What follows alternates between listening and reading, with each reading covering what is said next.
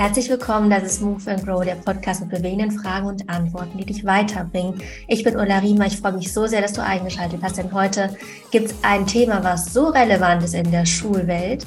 Und zwar spreche ich heute mit der wunderbaren Christiane Stenger über die Themen, die auch sie sehr beschäftigen, auch glaube zu Schulzeiten auch. Und zwar über die Themen Zeit, Lernen und Hoffnung. Wie die drei Themen miteinander zusammenhängen, das äh, werdet ihr gleich erfahren. Und ich grüße aber ganz, ganz herzlich den Gast. Liebe Christiane, es ist so schön, dass du da bist und ich freue mich, dass wir jetzt Zeit haben zu quatschen. Hallo, ich freue mich auch total. Voll schön. Wenn du dich vorstellen würdest in der Schulklasse, du hast eine Doppelstunde Zeit oder wegen den ganzen Tag in der Schule und könntest du dein Lieblingsfach unterrichten. Erstmal, wie würdest du dich vorstellen und was würdest du unterrichten?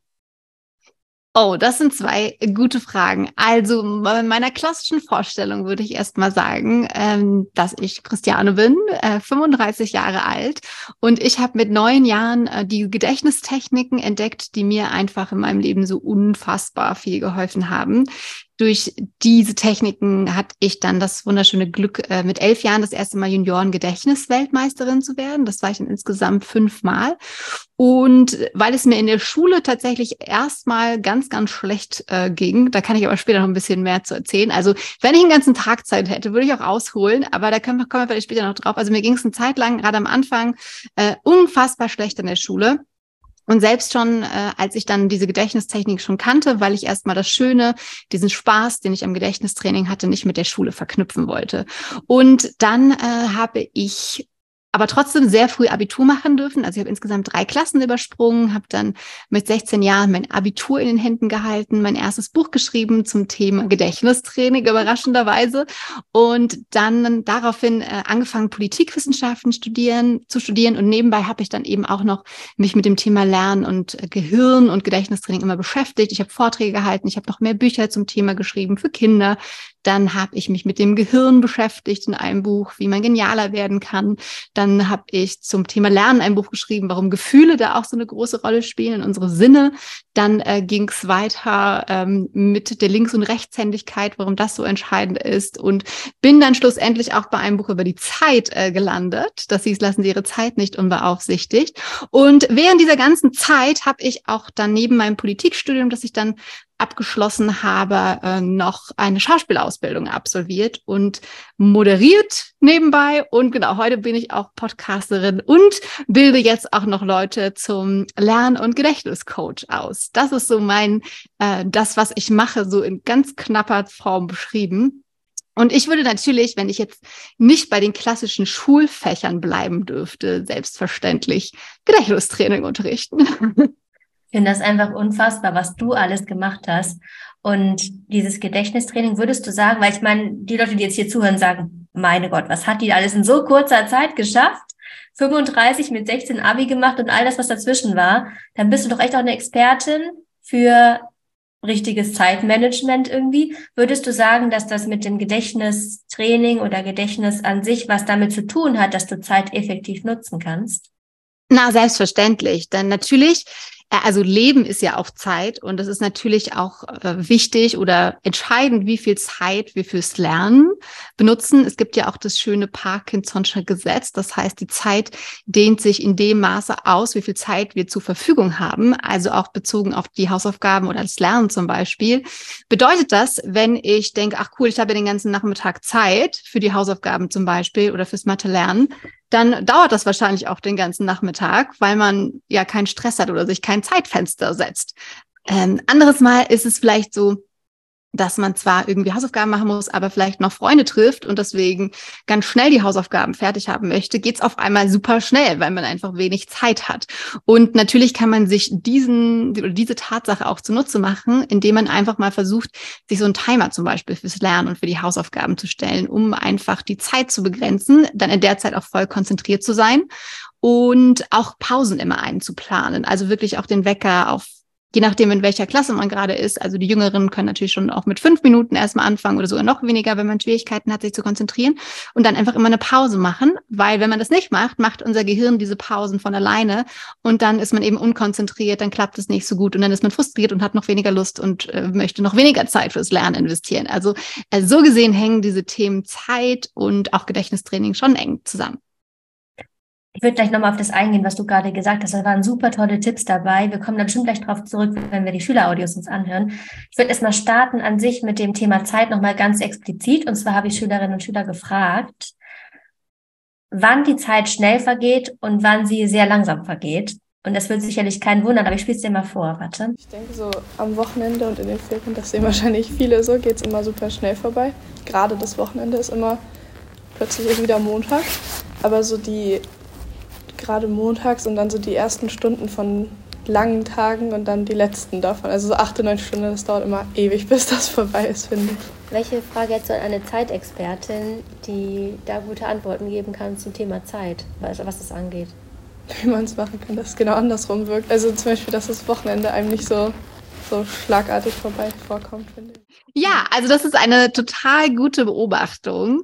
Ganz grundsätzlich kann man nämlich sagen, Zeit vergeht super langsam, wenn wir auf uns selbst und quasi auch damit unseren Körper zurückgeworfen sind. Das heißt zum Beispiel im Schulunterricht, wenn der nicht so richtig spannend ist, aus welchen Gründen auch immer, dann passiert es ja, dass wir auf die, also dass uns die Zeit gewahr wird sozusagen und wir gucken auf die Uhr und merken, ai ja ja, jetzt scheint die Zeit quasi stehen zu bleiben. Ne? Also wenn man zehn Minuten im Schulunterricht können sich ja anfühlen wie ein halber Tag, wenn man zum Beispiel am Freitag äh, noch irgendwas Schönes vorhat und die Zeit einfach nicht vorbeigehen möchte. Einfach weil man tatsächlich präsent ist im Moment sozusagen und man eben wahrnimmt, dass die Zeit gerade bewusst langsam vergeht.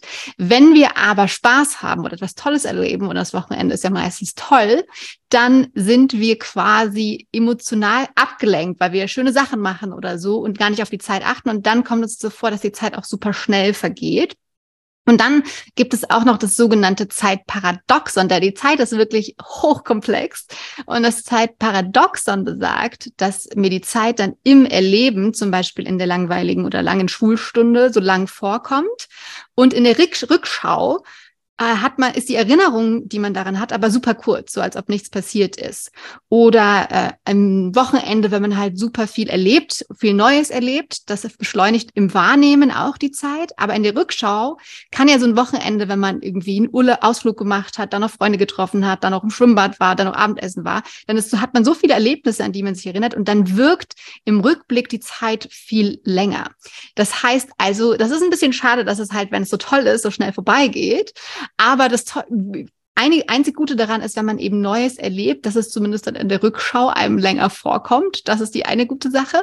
Und wie kann ich die Zeit noch bewusster erleben oder so das schaffen, dass das Wochenende länger mir vorkommt, tatsächlich einfach auch Neues ausprobieren und auch diese Momente bewusst erleben, dass ich wahrnehme, ach cool, das macht mir ja gerade Spaß. Und eigentlich immer, um die Zeit sozusagen zu verlangsamen oder anzuhalten, hilft uns unser Körper, weil die Zeit langsamer vergeht, wenn wir auf den Körper zurückgeworfen sind. Das heißt also wirklich kurz mal auf den Atem achten. Was höre ich eigentlich? Wie fühlen sich meine Finger gerade an? Also wirklich sich bewusst wahrnehmen. Dann äh, ist man auf jeden Fall mehr im Moment und dann dehnt, dich, dehnt sich die Zeit auch im Erleben. Ist es eigentlich so bei kleinen Kindern oder ich habe immer das Gefühl, je älter man wird, desto schneller geht die Zeit vorbei. Hat es damit zu tun, dass kleine Kinder irgendwie mehr auf ihren Körper zurückgeworfen sind oder hast du eine andere Erklärung dafür? Das zum einen natürlich, dass man auch äh, erstmal nicht so viel den ganzen Tag zu tun hat, wo man wodurch man abgelenkt ist. Plus natürlich, wenn man jetzt fünf Jahre alt ist, so im Verhältnis auf sein Leben, ist es dann natürlich ein ganz anderes Verhältnis so zur Zeitspanne, sozusagen, wie lang ein Jahr ist, weil dann ist es einfach ein Fünftel des Lebens zum Beispiel ein Jahr. Und bei mir 35, ein 35. fühlt sich dann halt auch anders an natürlich. Also das ist so eine Geschichte und man glaubt auch, oder die Wissenschaft äh, hat herausgefunden, dass ähm, genau ab, dass wir so ein quasi so ein bis 25, da wir da so viel Neues erleben, ab da die Zeit dann, da, weil nach 25, da hat man irgendwie sich in der Ausbildung zurechtgefunden oder das Studium ist fertig, der Job sitzt langsam, dass es dann anfängt zu rasen, die Zeit, weil dann eben nicht so viele neue Sachen passieren. Also dass es bis 25 noch so einigermaßen langsam einem vorkommt. Auch so ein Schuljahr, wenn wir uns jetzt zurückerinnern, war wahrscheinlich auch viel äh, länger als heute uns ein Jahr vorkommt, wenn man dann irgendwie 20 oder 30 Jahre ist. Ähm, ja, das ist auf jeden Fall ein Punkt, auch dass, dass Kinder auch tatsächlich andere, anders die Zeit wahrnehmen. Oder zum Beispiel auch Kinder mit ADS. Das äh, kann auch sein, dass die ein, einfach eine andere Zeitwahrnehmung als wir haben. Dass dann fünf Minuten wirklich gefühlt für die eine wieder halbe Stunde einem vorkommt. Und das ähm, ist einfach ganz spannend, auch einem sich immer klar zu machen, dass, dass Kinder teilweise einfach Zeit ganz anders erleben als wir Erwachsene. Mhm. Wenn man jetzt in der ersten Stunde montags sitzt vor einem langen Tag und die letzten beiden Schüler haben ja gerade gesagt, dass die Zeit da so langsam vergeht.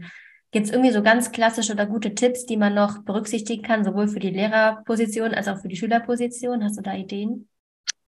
Also als Schüler oder Schülerin kann man natürlich immer auch versuchen, wenn es super langweilig ist, also in dem Moment, wo ich mich auf etwas anderes konzentriere als darauf, dass es gerade so langweilig ist, also wenn ich dann bewusst vielleicht noch dem Gesagten oder was eben gerade durchgenommen wird, da meine Konzentration darauf richte und versuche das wahrzunehmen, dann ist, bin ich eben nicht mehr so bei mir und meinem Körper und dann wird die Zeit so absurd es klingt, wahrscheinlich auch schneller vergehen. Wenn man also ähm, probiert, im Fokus zu bleiben und nicht darüber nachzudenken, wie langweilig das gerade ist. Und auch wenn das natürlich schwer fällt, aber das ist so eine Möglichkeit, Präsenz zu schaffen und eben um sich quasi dann abzulenken von der Langeweile, indem man sich auf was anderes konzentriert. Also wenn wir zum Beispiel einen Film gucken oder auf dem Handy irgendwie was spielen, dann rast die Zeit ja auch total vorhin, weil wir mit dem Fokus dann so sehr weg von unserem Bewusstsein sind, so wie so ausgeschaltet auf Autopilot, dass zum Beispiel ja zehn Minuten irgendwie eine Serie gucken oder spielen einem vorkommt wie so zack, vorbei mhm. und äh, zehn Minuten im Unterricht dann nicht. Also die, der Fokus auf irgendetwas auf etwas zu richten, zum Beispiel den Unterricht, kann da auf jeden Fall helfen. Ja, und ich glaube, es ist auch eine gute Sache, was ich auch öfter liebe, ist, dass SchülerInnen so sehr auf diese Uhr schauen und immer wieder gucken, wie weit ist es jetzt, dass man die Uhr vielleicht entweder ganz woanders hinhängt, das wäre, glaube ich, für mich ein Learning hier aus dem Ganzen, oder eben auch als Schülerin oder Schüler gar nicht mehr so hinguckt. Und ich kenne das von mir auch, dass ich einfach bewusst nicht auf die Uhr schaue dann tatsächlich, wenn irgendwas, wenn ich merke, oh, das zieht sich gerade. Ja, ja, super. Und als, genau, und als Lehrerin äh, das, was man oder Lehrer oder Lehrerinnen, was man tun kann, ist natürlich auch ähm, den Kids die Möglichkeit geben, sich wieder neu zu konzentrieren. Das heißt, man merkt, ui, da ist jetzt gerade die Energie raus oder die, die Hälfte der Klasse guckt die ganze Zeit auf die Uhr, dass man dann einfach vielleicht eine mini kleine Bewegungspause macht oder irgendwas, ein Rituale einführen kann, wo man sich einfach kurz konzentriert oder aufsteht oder so kurz schüttelt. So absurd es ist, also gab es in meinem Unterricht auch nicht, aber einfach so eine kleine Mini-Erholungspause einlegt für alle, äh, damit man dann auch wieder als Schüler die Möglichkeit hat, besser zu folgen. Ja, super. Ich habe noch eine andere Frage gestellt an die Schülerinnen und Schüler, und zwar, wann sie das oder ob sie das, ob sie das kennen, dass Zeit auch so verschwendet wird. Also, dass irgendwie, dass sie merken, boah, diese Zeit ist voll die verschwendete Zeit und dann hat eine Schülerin das hier gesagt. Wenn mich Sachen so wirklich nicht interessieren, aber ich da sein muss eigentlich und dann man die Zeit halt nur so absitzt. Also wenn man ganz genau weiß, man könnte was Sinnvolleres machen mit seiner Zeit irgendwie. Passiert auch mal, dass du aus Versehen die Zeit verschwendest, obwohl du es, also das, wo du selber die Verantwortung dafür hast und dann Zeit verschwendest, aktiv? Ja. Was wenn man, wenn man zum Beispiel lernen sollte und dann doch, keine Ahnung, das Buch in die Hand nimmt oder das Handy. Aber ich glaube, das kennen auch viele, so dass ja. man dann einfach sich selbst ablenkt. Ja, voll schön. Also das mit der Zeitverschwendung im Unterricht äh, oder so oder irgendwas, was einen nicht interessiert, vermeintlich, das ist ja auch quasi immer eine Bewertung, weil man das selber bewertet. Erstmal, das interessiert mich nicht. Aus einem Perspektivwechsel heraus könnte man sagen, hm, ich weiß ja doch gar nicht, ob ich das wirklich gar nicht äh, interessiert oder ob ich das wirklich nie brauche im Leben, denn eigentlich ist jedes Thema auf dieser wunderbaren Welt spannend, wenn man da eintaucht und einfach zu gucken, okay, vielleicht, ah, ich gehe jetzt davon aus, dass ich das total langweilig und doof finde, aber you never know. Plus das Schöne ist ja auch an unserem Gehirn, dass es so wird, wie wir es benutzen und vor allem hat man in ganz vielen Studien rausgefunden, je, je mehr Wissen man hat, desto leichter kann man sich auch neues Wissen aneignen. Also automatisiert bleibt dann auch mehr Wissen hängen, weil wir einfach mehr Anknüpfungspunkte im Gehirn haben. Das bedeutet also, ich lerne auch nie etwas umsonst. Potenziell wird es immer einfacher, wenn ich mehr weiß, weil es viel leichter ist, auch neue Informationen dazu zu packen. Also könnte man eben diese beiden Perspektivwechsel, ähm, diese beiden Perspektivwechsel benutzen, um dieses Gefühl der Verschwendung ein bisschen loszuwerden. Das mhm. äh, ist vor allem so ein Tipp, genau. Und dieses Daddeln zwischendrin oder Prokrastinieren mit allen möglichen Geschichten kenne ich natürlich auch super, super gut. Bei mir ging das soweit auch. Also ich habe ganz viele Bücher wirklich auch in Bibliotheken geschrieben, weil ich einfach zu Hause kaum mich konzentrieren kann. Dann fange ich an, die Fenster zu putzen, gehe fünfmal zum Kühlschrank, ob ich nicht vielleicht auch noch was richtig Cooles entdecke. Äh, und deswegen bin ich dann oft in die Bib gegangen, weil ich einfach da diesen ruhigen Ort habe und andere Menschen, die sich konzentrieren, was meinem Gehirn es erleichtert, sich auch zu konzentrieren. Plus äh, kann man sich da eben nicht so leicht ablenken. Und trotzdem, obwohl ich dann in dieser stillen Bibliothek war, musste ich tatsächlich irgendwann immer mein WLAN ausmachen während des Schreibens, um dann erst bewusst es wieder anzumachen, wenn ich was nachschauen möchte und habe es dann aber bewusst wieder ausgemacht, weil man kennt es ja, man guckt nur mal ganz kurz, wie viel Uhr es ist oder wer geschrieben hat gerade auf dem Handy und zack, eine Stunde später denkt man, upsala, wo bin ich denn gelandet? Weil natürlich eins zum anderen führt und man das ja selber tatsächlich gar nicht so mitbekommt. Deswegen so ein Timer, diese Begrenzung kann äh, total hilfreich sein, weil das Gehirn dann weiß, ach cool, ich muss mich jetzt nur 20 oder 25 Minuten oder nur fünf Minuten konzentrieren. Das ist entspannt und danach gönne ich mir auch wieder meine Pause und da am besten auch mit einem Timer, wenn man zumindest so die Angewohnheit hat, dass das Gehirn oder die Aufmerksamkeit äh, im Internet, in den großen Weiten des spannenden, blinkenden Internets verloren geht. Ja, je mehr du erzählst, desto mehr Fragen habe ich. Es ist unglaublich. und zwar eine Sache zum Thema, also ich höre schon einige Schülerinnen und Schüler, die jetzt denken, ja, warum muss man denn eigentlich so viel auswendig lernen? Man kann doch eh eigentlich alles irgendwie googeln und so weiter. Ne? In so einer Zeit, in der wir heute leben, ist das ja auch so. Das ist auch manchmal, glaube ich, für einige Lehrpersonen schwierig, dann so zu sagen, ihr müsst das machen, weil dödödö. Was würdest du antworten? Warum muss man oder warum ist es gut, Dinge auswendig zu lernen oder geht es um was ganz anderes, wenn man lernt? Also erstmal ist es natürlich ein absoluter Traum, den wir haben, dass wir innerhalb von Sekunden quasi auf jede Information zugreifen können. Aber wir merken auch, Vielleicht haben wir dann das Gefühl, etwas Neues erfahren zu haben oder sogar gelernt zu haben. Aber Augenschein ist eben nur Augenschein. Also wir haben es kurz gesehen, aber noch keine Erkenntnis. Und gerade weil wir in dieser unfassbar komplexen Welt leben, die immer, immer komplexer wird, ist es aber gerade auch wichtig, zumindest einige Informationen auch abgespeichert zu haben und nicht auf einer externen Festplatte herumzutragen, um die Welt, Informationen, Sachverhalt auch wirklich zu verstehen. Darin liegt ja auch total die Magie und vor allem ist es auch ein absoluter Glücksproduzent des Lernen, weil Glück eigentlich nur ein Nebenprodukt eines Lernvorgangs ist. Also zum einen wird man super glücklich, es ist das, das schönste Gefühl, eigentlich mitzuwachsen, was verstanden zu haben, was gelernt zu haben, was äh, ein Modell im Gehirn entwickelt zu haben, was man auch auf andere Situationen anwenden kann. Äh, plus, gerade weil es so komplex ist, ist es eben auch hilfreich, sich Dinge merken zu können. Natürlich muss man sich jetzt nicht alles merken können, aber es ist ja einfach auch total schön, eine Fähigkeit zu entwickeln, es nicht dem Zufall zu überlassen, was ich mir merke, sondern einfach gezielt Dinge sich einprägen zu können, auf die man Lust hat. Und es ist ja auch total toll, wenn man über irgendetwas spricht und es dann anwenden kann. Natürlich kann man es auch nachgucken, aber alleine die Komplexität, die im Geiste entsteht durch die Informationen, die wir haben, ermöglicht uns ja auch quasi schöner oder kreativer oder umfassender oder komplexer zu denken. Und dieses, ähm, diese Möglichkeit, dass man einfach sein Denkspielraum erweitern kann. Und dazu braucht es einfach Informationen innerhalb unseres Systems, mit denen wir denken können oder die wir weiterentwickeln können. Äh, deswegen würde ich immer sagen, es ist mega, dass wir alles nachschauen können, aber es ist auch fantastisch, uns Dinge merken zu können. Natürlich bin ich auch kein Fan von auswendig lernen. Aber was ich durch die Techniken gemerkt habe, ist auch so, dass es diese Techniken, die ich benutze, nichts mit auswendig lernen zu tun haben, denn es geht ja darum, sich Bilder auszudenken und um, damit das funktioniert, muss man den Lernstoff eigentlich erstmal verstanden haben. Und das Tolle ist bei den Techniken, dass man eben nicht dann nur passiv irgendwas lernt oder so oder fünfmal durchliest, das ist mega langweilig, sondern aktiv mit dem Stoff arbeitet, weil man den in Geschichten, in Bilder verpackt und es somit zum einen mehr Spaß macht, es super lebendig wird und man eben aktiv den Lernprozess auch gestalten kann, ihn witzig, lustig, bunt und abenteuerlich machen kann. Wir brauchen nicht unbedingt ein paar Beispiele. Aber vorher noch eine Frage und zwar, du hast ja so viele Sachen gemacht, ne? Also wirklich so viele und sitzt in der Bibliothek und bist voll diszipliniert und so weiter. Also finde ich. Oder würdest du sagen, du bist gar nicht diszipliniert, sondern es ist so viel Motivation dahinter? Wie würdest du das sagen? Oder vielleicht die ganz knackige Frage, wie motivierst du dich, so viele Dinge zu tun?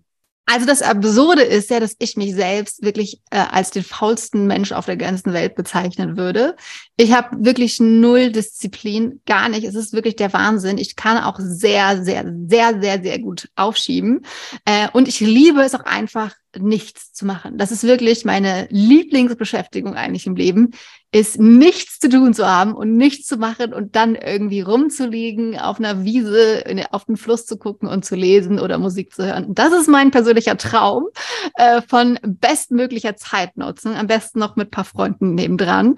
Und wie, wie ich das geschafft habe, sozusagen, in den, also ich musste einfach, wenn man zum Beispiel jetzt ein Buch abgeben muss, dann hat man ja manchmal ein halbes Jahr, dreiviertel Jahr oder ein Jahr Zeit. Und natürlich äh, fange ich nicht rechtzeitig an. Also dann muss ich dann hinten raus einfach, weil ich dann so viel Zeit verplempert habe, super diszipliniert werden, damit ich das dann schaffe. Und das ist also, also die Deadline quasi ist mein Trick, um äh, mich, meine Faulheit zu überlisten. Und wenn ich weiß auch, dass ich zum Beispiel jetzt in zwei Monaten oder in zwei Wochen irgendwie eine Mathe-Klausur hätte, muss ich mich quasi überlisten und sagen, ah, das ist schon eine Woche vorher oder drei Tage vorher, dass ich wirklich dann früh genug anfange. Das habe ich dann auch wirklich dann später so gemacht, weil ich einfach für mich gelernt habe, es ist für mich einfach super stressig, zu spät anzufangen. Es stresst mich einfach so dermaßen und ist so gegen meine Natur, faul sein zu dürfen, nichts tun zu können, dass ich dann gemerkt habe, ah, es wird leichter, früher anzufangen und mir mich selbst so ein bisschen zu betuppen mit dem Abgabetermin oder dem Prüfungstermin, dass ich einfach viel zu früh dran bin am besten, dass ich auch Zeit noch habe zu wiederholen und nochmal Fragen zu klären. Und ähm, genau, deswegen kann ich nur sagen, es ist leider nichts, was ich jetzt verschenken kann, diese Fähigkeit. Man muss da leider selber durch, aber ich kann Hoffnung geben, dass das funktionieren kann. Selbst wenn man total faul ist, äh, gibt es Strategien und Tools, dass man super diszipliniert äh, arbeiten kann. Oder man muss einfach auch dann sich austricksen, indem man sich eben Räume sucht, wo man super konzentriert sein kann. Also ich musste dann, weil ich so faul bin, so diszipliniert sein und in die Bibliothek gehen, weil ich zu Hause einfach es nicht auf die Reihe bekommen habe, sozusagen. Genau, also ich habe es dann später auch zu Hause hinbekommen, aber es kostet tatsächlich viel, viel mehr Kraft für mich. Ja, ich kann das bestätigen. Bei mir ist es auch so. ja, gut. Aber es ist gar nicht äh, schlimm, weil man kann sich ja die Orte suchen und es gibt immer eine Lösung für eine Herausforderung. Das stimmt. So, wir sind schon echt sehr nah ans Thema Lernen rangekommen. Ich spiele dir vor, was die Schülerinnen und Schüler gesagt haben zum Thema, wie ihr Zeitmanagement beim Lernen aussieht. Euer Zeitmanagement beim Lernen, wie sieht das aus? Also ich habe nie Zeit, irgendwie am Wochenende oder in der Woche zu lernen. In der Woche habe ich zweimal Handball und zweimal Querflöte. Den einzigen freien Tag, den ich habe, ist das Wochenende und Samstag äh, und Freitag und deswegen weiß ich nicht, wie ich das machen soll, weil ich muss bis morgen auch noch Politik und Geschichte machen und ich bin bis 18 Uhr habe ich Handball und bis 16 bin ich in der Schule, deswegen weiß ich nicht, wie ich das machen soll. Äh, also ich äh, habe nur Dienstag frei, weil ich viermal die Woche Fußball habe und zweimal äh, halt am Wochenende ein Spiel habe. Deswegen habe ich immer nur dienstags frei Hausaufgaben zu machen. Ja, da ist der Stundenplan auf jeden Fall mega voll gepackt. Ähm, das ist natürlich echt schwierig und dann eine Herausforderung sozusagen, da irgendwie noch Zeit frei zu schaufeln.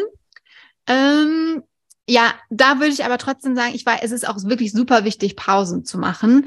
Aber trotzdem kann man dann mal gucken, ob sich nicht doch noch irgendwo, irgendwo eine halbe Stunde zum Beispiel versteckt, die man dann, oder auch nur zehn Minuten, wenn es sein kann, äh, die man dann doch nutzen kann. Und das ist ja auch total okay, wenn man zum Beispiel auch das Gefühl hat, man muss aber auch noch ein bisschen natürlich entspannen und dann irgendwie daddeln oder Fernseh gucken oder was auch immer.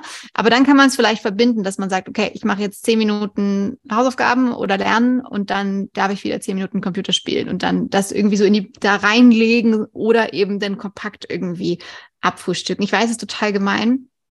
Oder natürlich auch super frech, äh, dass man es einfach morgens vor der Schule macht, was aber super gemein ist, vor allem wenn man eine Eule ist wie ich, die auch das mit dem Aufstehen sehr, sehr, sehr schwierig fand. Also meine Schule ging auch dann damals später ab der achten Klasse um ab halb acht los. Aber ich hatte tatsächlich auch eine Zimmernachbarin, weil ich im Internat war, die trotzdem noch mal eine Stunde früher aufgestanden ist und irgendwann habe ich so genervt, dass ich dann nicht mehr schlafen konnte, dass ich dann auch angefangen habe zu lernen.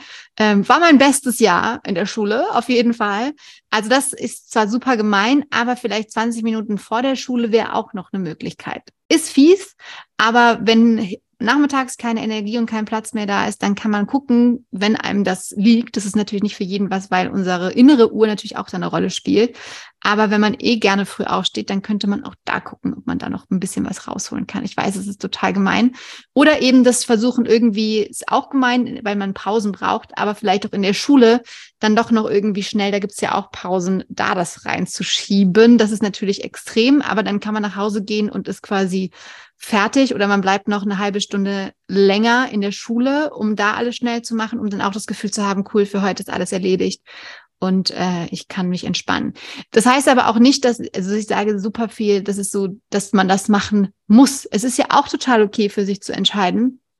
Es ist mir einfach alles, also mir ist Fußball und mein Training ähm, wichtiger. Und wenn ich es dann nebenbei halt dafür keine Zeit ist oder nur das Schusch machen, dann ist das auch 100 Prozent total okay. Also wir sind ja, wir haben ja unsere Verantwortung. Keiner, es gibt kein Gesetz, das sagt, du musst diese Noten haben oder du musst so und so viel lernen. Also wenn man sich selbst damit äh, okay fühlt und zufrieden ist, dann ist das natürlich auch voll richtig und total okay. Und man wird seinen Weg äh, mit guten Noten oder mit schlechten Noten immer seinen Weg finden und gehen.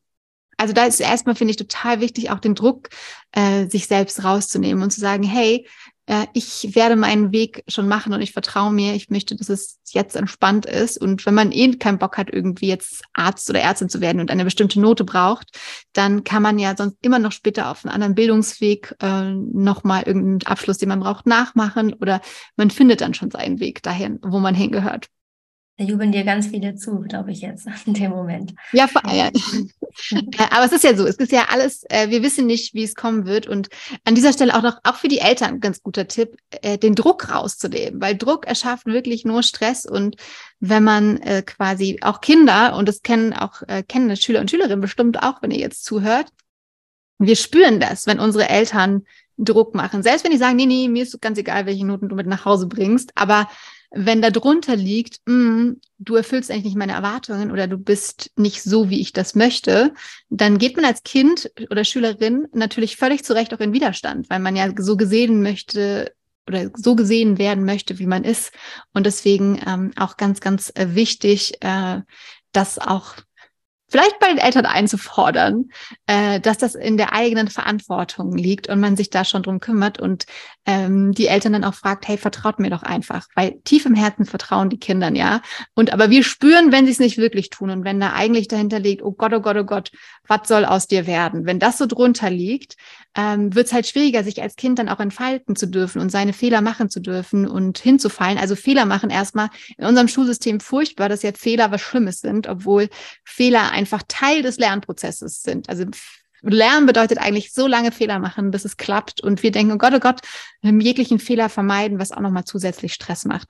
Und man darf eben auch hinfallen, durchfallen, man darf alles, weil das, das Wichtigste ist ja, dass wir lernen, als, als Kinder äh, selbstständig unser Leben zu meistern. Und das können wir nicht, wenn uns von außen erstmal alles abgenommen wird oder da so viel Druck im Kessel ist, dass wir uns gar nicht frei entfalten können.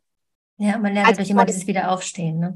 Ja, und das muss man halt leider, das kann, äh, das können die Eltern einen nicht abnehmen durch Druck machen oder erzwingen, dass man gute Noten schreibt, sondern das kann man wirklich nur selber die Erfahrung machen und lernen, dass es halt manchmal doof ist und man sich durchbeißen muss, aber es auch total schön ist, Erfahrungen zu machen, dass man denkt, oh Gott, oh Gott, wie soll ich das schaffen? Und dann geht man Schritt für Schritt vor und dann schwuppdiwupps hat es doch geklappt, obwohl man sich gar nicht vorstellen kannte. Und man hat sogar noch was Cooles dazugelernt. Ein Thema Druck, also das mit den Eltern, das sehe ich ganz, ganz oft. Auch aus meiner Schulzeit noch habe ich das ganz oft mitbekommen, dass auch gerade diese Schulformen so wichtig sind. Also dass es Eltern super wichtig ist, dass ihr Kind auf jeden Fall aufs Gymnasium geht. So, mhm. und dann hängt es da ein Jahr und zwei Jahre und dann werden Gespräche geführt und so weiter. Was sagst du dazu mit diesem der Schulform Gymnasium? Weil ich glaube, also bei uns sagen auch viele, das wird jetzt irgendwie hinterhergeschmissen, das Abitur. Was ist deine Meinung dazu?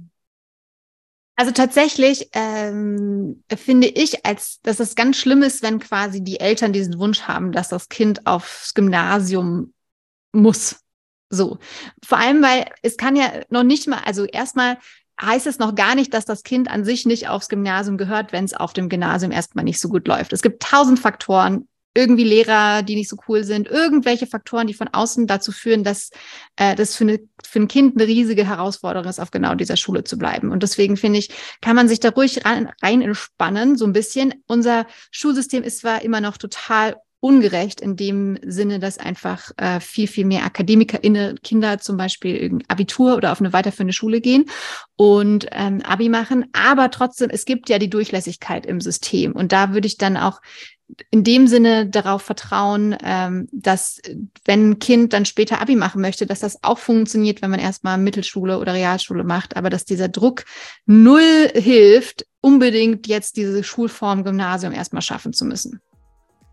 Hast du ein paar coole Tipps zum Thema Lernen? Also hast du so ganz klassische Sachen, wo du sagst, boah, wenn wir jetzt Gedächtnistraining in der Schule unterrichten, so macht Lernen Spaß. Hast du so ein paar Übungen oder was du uns mitgeben kannst? Nächste Woche geht es genau an der Stelle nahtlos weiter. Ich hoffe, dass der erste Teil dir gefallen hat. Ich hoffe, dass die Zeit in dieser Folge verflogen ist und dass du auch in den Ferien, die jetzt gerade noch laufen, es schaffst, die Zeit auch ein bisschen anzuhalten. Das ist so ein Game, in dem wir alle immer stecken und ich hoffe, dass jetzt diese Hintergründe, die du hier erfahren hast, dir das Ganze so erklären und dass du vor allem einen Nutzen daraus ziehst. Alle Links und Infos zu Christiane findest du in den Show Notes, wie immer. Und falls du Fragen hast oder Feedback geben möchtest oder dir einen selber einen Gast wünschst, dann schreib mir sehr gerne Move and Grow Podcast at googlemail.com. Auf Instagram findest du mich unter ulla-rima auch unten verlinkt. Ich freue mich, wenn wir uns da connecten. Ich freue mich, wenn du vorbeischaust. Und wenn du nächste Woche wieder reinhörst, da geht es weiter mit Teil 2 zum Thema nochmal was zum Lernen, wie du besser lernen kannst und effektiver und vor allem mit Spaß. Und natürlich auch noch über das Thema Hoffnung haben wir noch nicht gesprochen. Auch das habe ich ja schon angekündigt. Darum geht es auch noch. Ich freue mich, wenn du wieder reinhörst. Ich wünsche dir eine wunderschöne Woche. Vor allem eine wunderschöne Ferienwoche, wenn du diesen Podcast zum Erscheinungsdatum pünktlich hörst. Und natürlich frohe Ostern. Alles Liebe für dich. Bis zur nächsten Woche. Mach's gut. Ciao.